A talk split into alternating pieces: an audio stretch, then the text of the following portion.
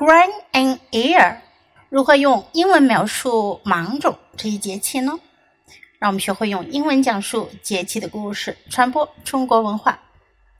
The traditional Chinese calendar divides a year into 24 solar terms.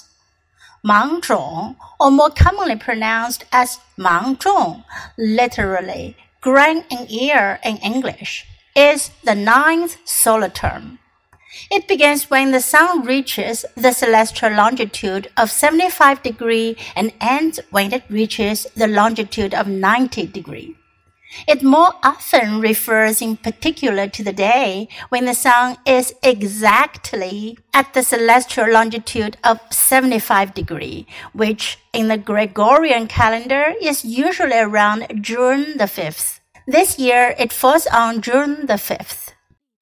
Each solar term can be divided into three pentads. There are first pentad, second pentad, and last pentad. Pentads in Mangzhong include first pentad, the praying mantis is produced. Second pentad, the shrike begins to give its notes. Last pentad, the mockingbird ceases to sing.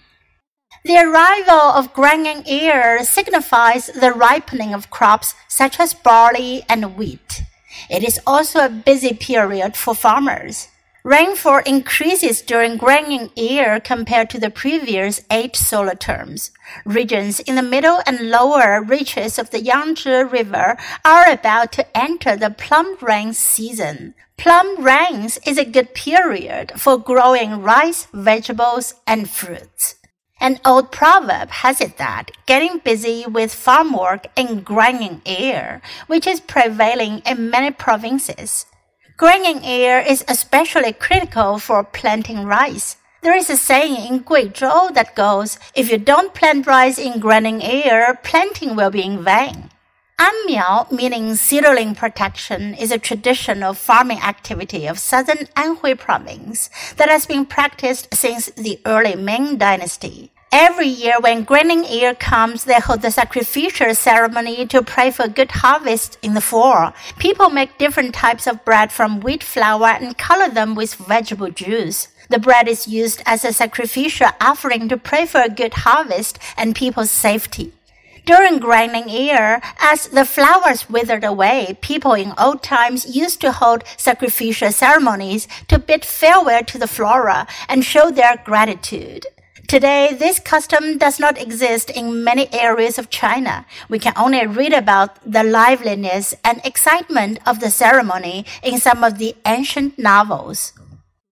最后，我们一起来学习一下二十四节气的英文名称 ：Start of Spring，立春；Start of Spring，Rain Water，雨水；Rain Water。awakening of insects. 惊蛰 awakening of insects. Vernal equinox. 春分 vernal equinox. Clear and bright. 清明，clear and bright。Grain rain，谷雨，Grain rain。Start of summer，立夏，Start of summer。Grain full，小满，Grain full。Grain and ear，芒种，Grain and ear。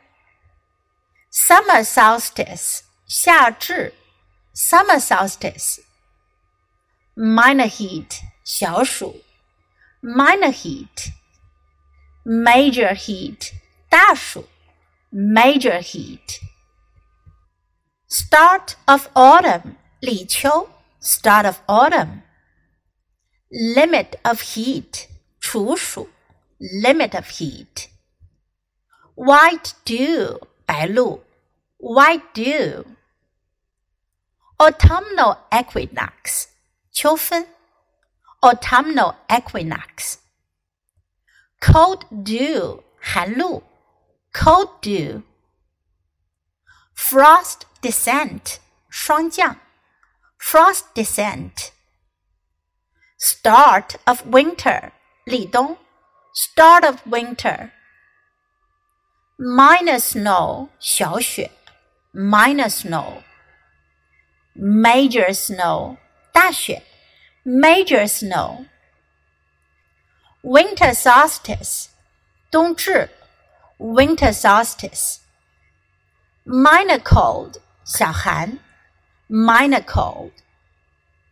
Major cold, 大寒 major cold.